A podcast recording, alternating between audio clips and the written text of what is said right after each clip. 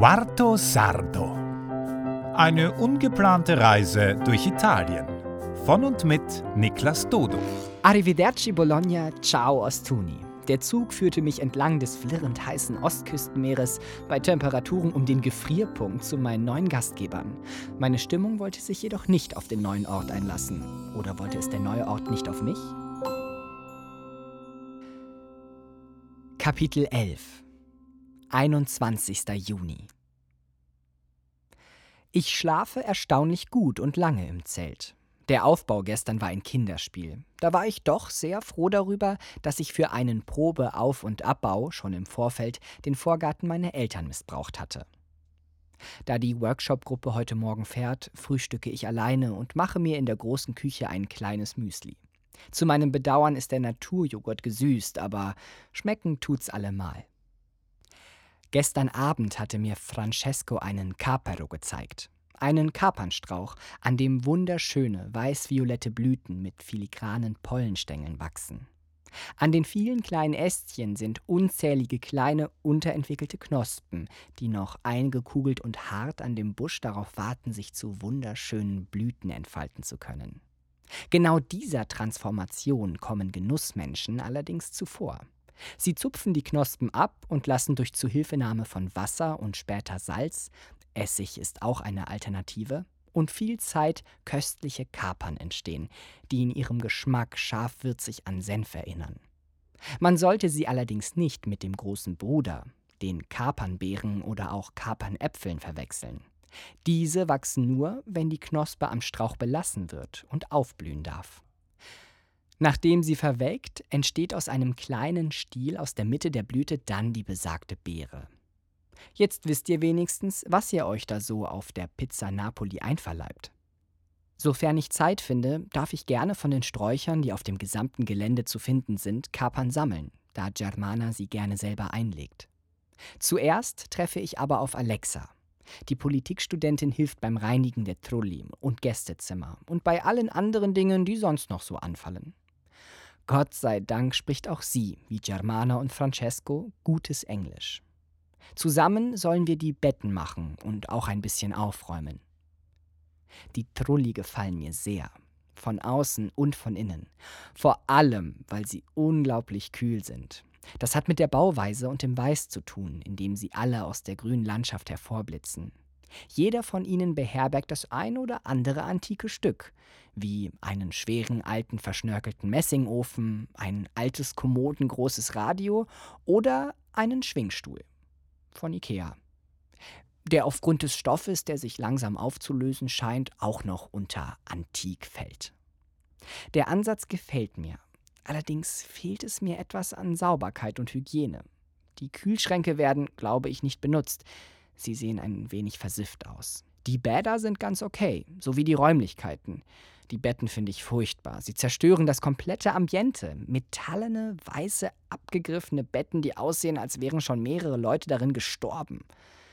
Die Bettwäsche kommt eigentlich frisch aus der Reinigung und riecht auch angenehm. Sieht aber so aus, als hätte ein Rudel Hunde damit sein Unwesen getrieben. Hier ein Fleck, da eine Verfärbung.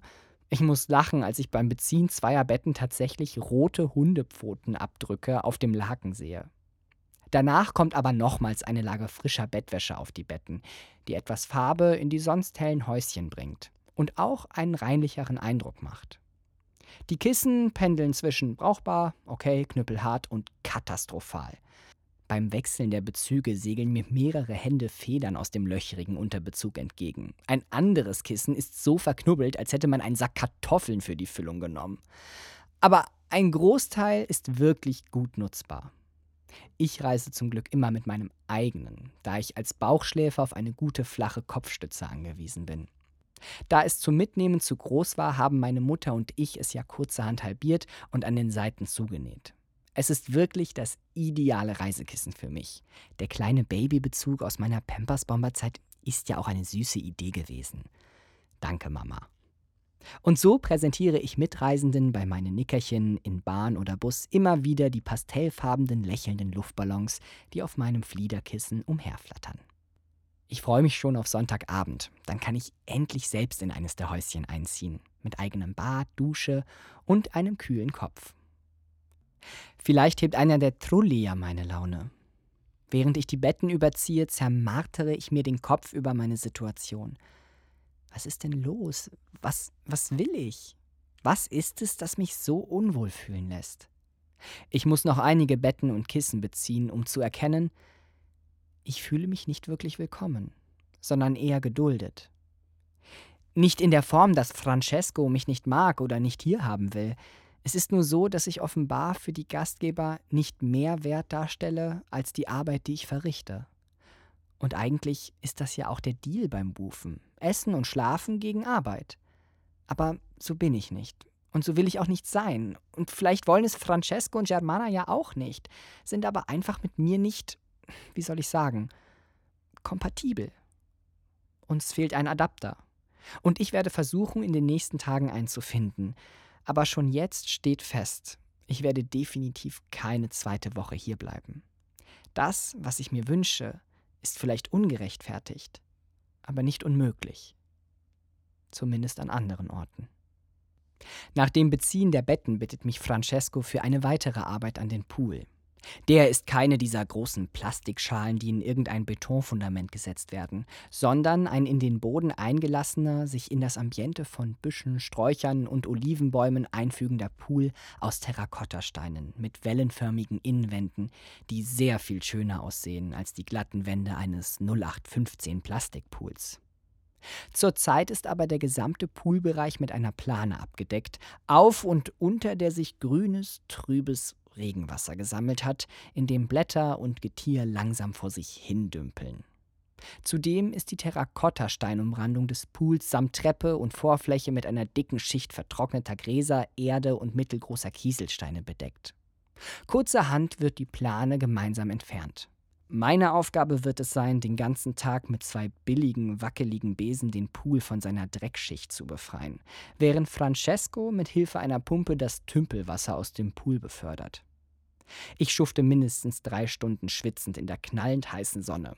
Und auch die karamellbraun gebrannten Söhne von Francesco packen hier und da mal ein wenig mit an.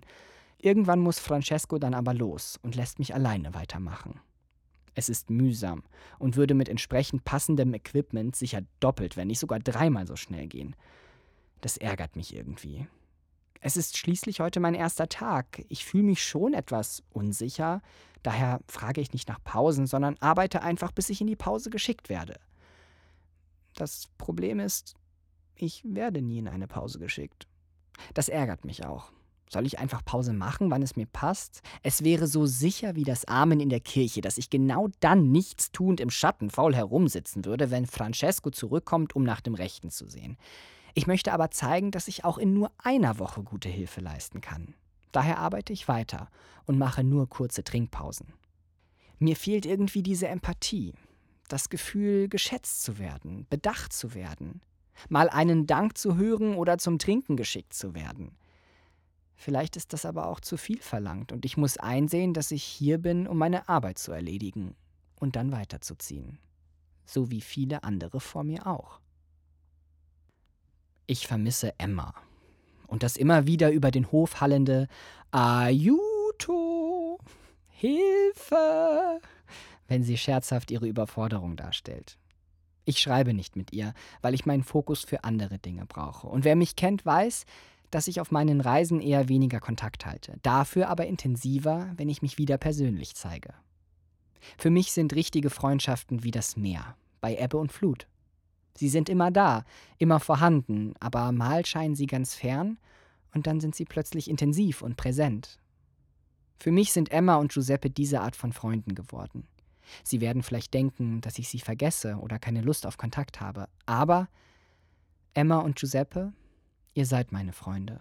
Ihr habt einen Platz in meinem Herzen und irgendwann, vielleicht schneller als ihr glaubt, komme ich wieder. Und irgendwann werdet ihr das hier vielleicht lesen oder hören. Das würde ich mir wünschen. Am Abend kocht Concetta ein Essen, das mir echt gut schmeckt. Am Vortag war ich doch etwas enttäuscht. Alles war ein wenig fad. Jetzt ist es wirklich gut, vor allem durch die leckeren Tomaten, die würzig süß schmecken und auch ohne Dressing köstlich sind. Heute ist Concetta auch etwas gesprächiger. Sie ist um die 40, hat eine kleine, feine Nase und ihr gleichmäßig gebräuntes, rundes Gesicht wird von krausen, hochgesteckten Haaren gekrönt. Unauffällig, irgendwie eine graue Maus. Und zumindest beim Kochen hat sie den Gang einer Person, die sich ihrer Einzigartigkeit nicht bewusst ist. Sie ist einer der Menschen, die ich sehe und deren Geschichte ich so gerne kennen würde. Einer der Menschen, die ich am liebsten in den Arm nehmen möchte, um ihnen all die Dinge zu sagen, die sie sicherlich viel zu selten hören. Du bist ein wunderschöner Mensch. Danke dafür, dass du da bist. Du bist etwas Besonderes. Conchetta hat keine Kinder, aber sie wäre sicher eine großartige Mutter. Auf jeden Fall hat sie eine Katze und einen Hund, der bald 16 wird. Und mir wird klar, dass die gestrige, kurze Angebundenheit kein Zeichen von Desinteresse, sondern von Unsicherheit gewesen ist. Natürlich sind unsere Gespräche jetzt auch nicht wirklich ausufernd, aber immerhin existierend. Ich überlege wirklich kurzzeitig zu fragen, ob sie Hilfe bei sich zu Hause braucht. So sehr interessiert sie mich. Dieser Gedankengang lässt mich am Abend zu folgendem Schluss kommen. Es ist nicht der Ort, der mich nicht interessiert. Es sind Francesco und Germana, die mit mir anscheinend nichts anfangen können. Und vielleicht beruht das ja auf Gegenseitigkeit. Deshalb muss ich weiterziehen. Deshalb ist das vielleicht nicht der Ort, an dem ich sein sollte. Und vielleicht musste ich genau deshalb hierher, um mir darüber klar zu werden, was ich eigentlich gerne möchte. Gebraucht werden. PS.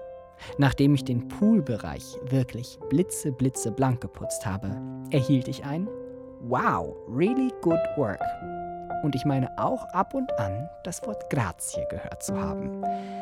Naja, wird doch so langsam.